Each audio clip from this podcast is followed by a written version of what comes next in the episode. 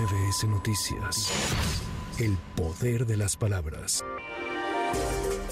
El secretario de Economía en Coahuila, Claudio Bres Garza, informó que desde el pasado viernes ha mejorado el flujo de las operaciones de exportación por ferrocarril y transporte de carga. Ayer se llevaron a cabo más de 500 cruces de tráileres por la frontera de Piedras Negras, lo que representa cerca del 50% de lo que a diario se realiza. Hay que recordar que las restricciones impuestas por el gobierno tejano obligaron a los transportistas a buscar otras fronteras para llevar a cabo la exportación de mercancías.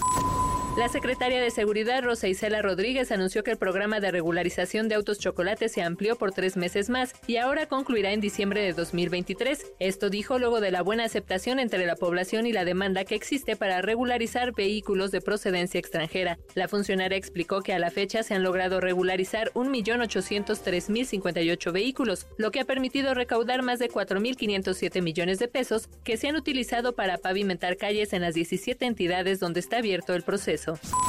El director del IMSS, de Robledo, dijo que el instituto tiene reservas financieras para cubrir las pensiones de los trabajadores por los próximos 15 años. El funcionario aseguró que se ha hecho un esfuerzo para mejorar la capacidad financiera del organismo. En cuanto a los recursos que se pretende asignar al IMSS Bienestar en 2024 por 129 mil millones de pesos, puntualizó que no afectará en nada el presupuesto del instituto con el objetivo de fortalecer las capacidades de los participantes para investigar casos de lavado de dinero, la Oficina Internacional de Asistencia Antinarcóticos y Cumplimiento de la Ley en México llevó a cabo una capacitación virtual de certificación de fundamentos de criptomonedas en la que participaron 46 fiscales estatales y funcionarios reguladores financieros de México. Dicha capacitación abordó la historia de las criptomonedas, el blockchain y las terminologías de monedas virtuales y tuvo una duración de 8 horas de formación intensiva y un examen final que los participantes deben aprobar para obtener tener la certificación.